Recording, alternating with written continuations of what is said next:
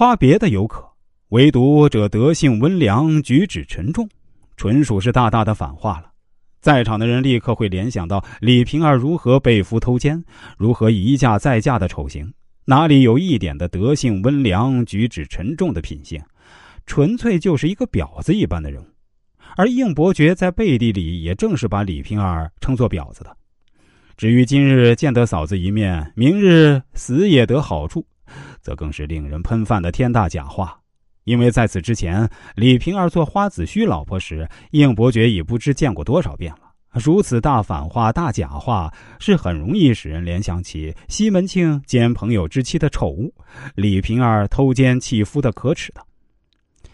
李瓶儿去世，应伯爵前去吊唁，哭李瓶儿是他有仁义的嫂子，这话说的也是极不合适，也是他一贯会说话的风格。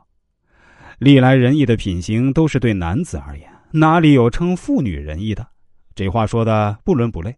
再者，不管应伯爵主观上是有意还是无意，这句有仁义的嫂子，客观上都是对西门庆和李瓶儿的暗讽。因为西门庆奸娶李瓶儿本是一件极不仁义的丑行。中国有句古训：“朋友之妻不可淫。”而西门庆恰恰是不择手段占了结拜兄弟花子虚妻子和一笔不小的财产，在这一点上，西门庆是最不仁义的了。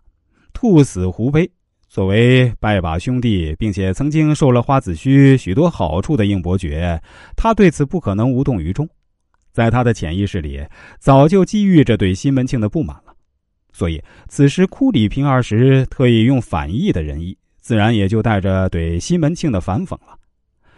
对李瓶儿而言，仁义是对他同样也是含有反讽之意的，因为李瓶儿也不是仁义之人，甚至可以说很不仁义。他先是背叛了花子虚，然后又害苦了蒋竹山。他的仁义仅是对西门庆而言，对花子虚、对蒋竹山又有什么仁义可讲？